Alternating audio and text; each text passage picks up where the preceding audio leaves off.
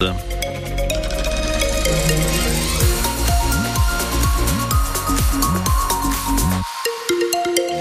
météo, les nuages reviennent cette nuit sur le nord, essentiellement de notre région, beaucoup plus dégagés sur le sud. En conséquence, eh bien, il fera euh, froid dans les stations demain matin, puisqu'il n'y aura pas de nuages, moins 4 degrés.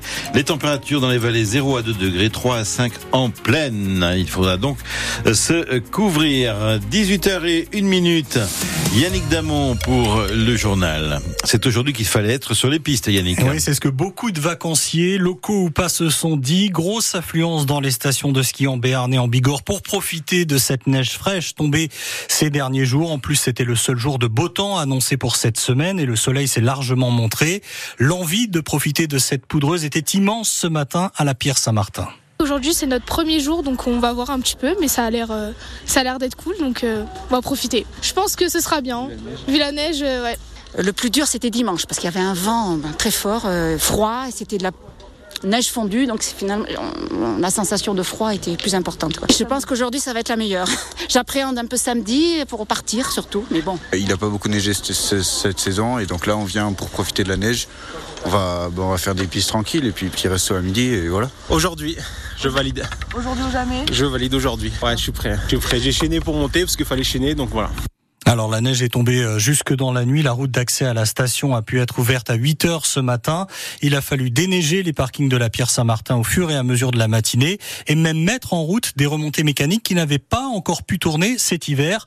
Bastien est saisonnier perchiste à la Pierre Saint-Martin. Là, on est en train de faire euh, le déneigement au niveau des remontées mécaniques, puisqu'il faut ensuite qu'on enlève euh, toute la neige sur les tarpilles, la partie où les sièges, etc., pour ensuite on puisse lancer la remontée. C'est la remontée de l'Arlas, et euh, ça fait un moment qu'on l'a pas fait tourner.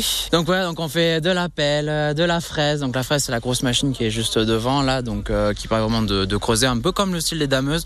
Donc euh, ça bouffe la neige directement et ça la recrache. Ah, ça nous fait les bras, ça nous réchauffe. Là, on est en train de faire tomber les vestes. Il doit faire quoi? Moins de deux?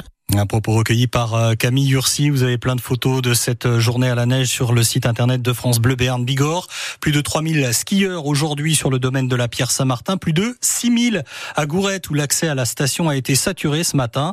Face à l'encombrement de la route et des parkings, les automobilistes ont fini par être stoppés aux Aubonnes. Ils ont dû terminer leur trajet en navette. La route est à nouveau ouverte depuis le début de l'après-midi. On rappelle que les équipements spéciaux sont obligatoires. Attention aussi au risque d'avalanche ce matin il y a eu une coulée de neige sous le pic du midi de Bigorre au niveau du lac Doncet, une coulée de 100 mètres de large. Un snowboarder d'une trentaine d'années, originaire de Bagnères de Bigorre, a été pris dans cette avalanche. Il a pu être sorti par euh, ses camarades au bout de 10 minutes. Cette équipe de snowboarders descendait du pic du midi. Une personne a succombé dans un incendie en centre-ville de Tarbes. Oui, ça s'est passé à la mi-journée rue Abbé Torné, près de la place de Verdun. Le corps d'une femme d'une soixantaine d'années a été découvert par les pompiers dans son appartement incendié.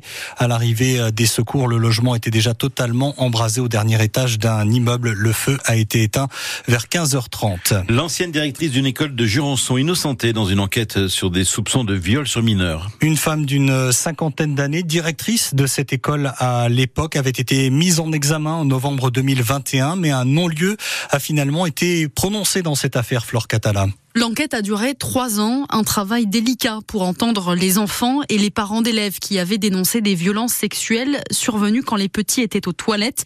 C'est en tout cas ce que les adultes avaient rapporté des conversations avec leurs enfants. Mais finalement, il ressort qu'il n'y a en fait pas assez d'éléments qui mettent en cause la directrice de l'école qui avait été soupçonnée et mise en examen.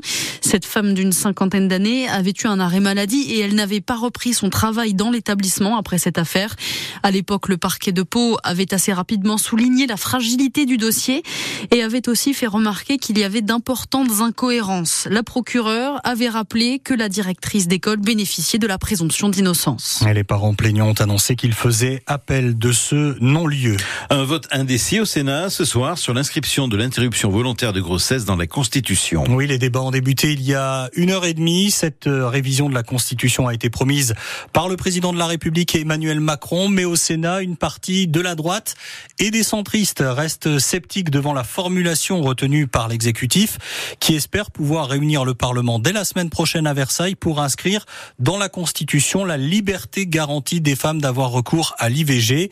Anne-Cécile Melfert, euh, présidente de la Fondation des femmes, rappelle que les Français sont très majoritairement pour à 86% le fait que ce soit reconnu comme un droit fondamental, même si ça ne change pas le quotidien des femmes aujourd'hui, c'est quand même extrêmement important. Et puis ensuite, on a vu ce qui s'est passé dans d'autres pays. En réalité, le mettre dans la Constitution, c'est quand même une garantie supplémentaire. Et, et, preuve en est que certains aujourd'hui des amendements qui sont proposés par certains sénateurs, c'est justement d'enlever le mot garantie euh, dans, dans le, le, texte qui est proposé. Donc on voit bien que euh, en réalité, si ce texte passe, il sera un peu plus mmh. garanti puisque ceux qui s'y opposent souhaitent l'affaiblir. Et autre vote à Strasbourg, les députés européens se prononçaient aujourd'hui sur une directive sur les permis de conduire. Ils l'ont adoptée, mais ils ont rejeté la proposition d'une visite médicale obligatoire tous les 15 jours pour son renouvellement. Ce texte était proposé par l'eurodéputé écologiste Karima Deli. 18h06 minutes sur France Bleu Bern Bigorre, fin de carrière pour une légende du basket féminin. Isabelle Yacoubou, qui joue au TGB à Tarbes, est obligée de mettre un terme à sa carrière de joueuse, conséquence de sa blessure au ménisque. Il faut savoir reconnaître quand le corps ne va plus, mais surtout quand la tête ne suit plus, nous a confié la joueuse. Vous l'entendrez longuement demain matin dans son pour son sport. La Tarbesse de 37 ans ne part pas tout à fait puisqu'elle intégrera le staff du TGB la saison prochaine. Et puis à la section paloise, cinq membres du staff de Sébastien Piccheroni sont prolongés comme lui jusqu'en 2027. Cette prolongation vient saluer les bons résultats de la section, actuellement cinquième de top 14.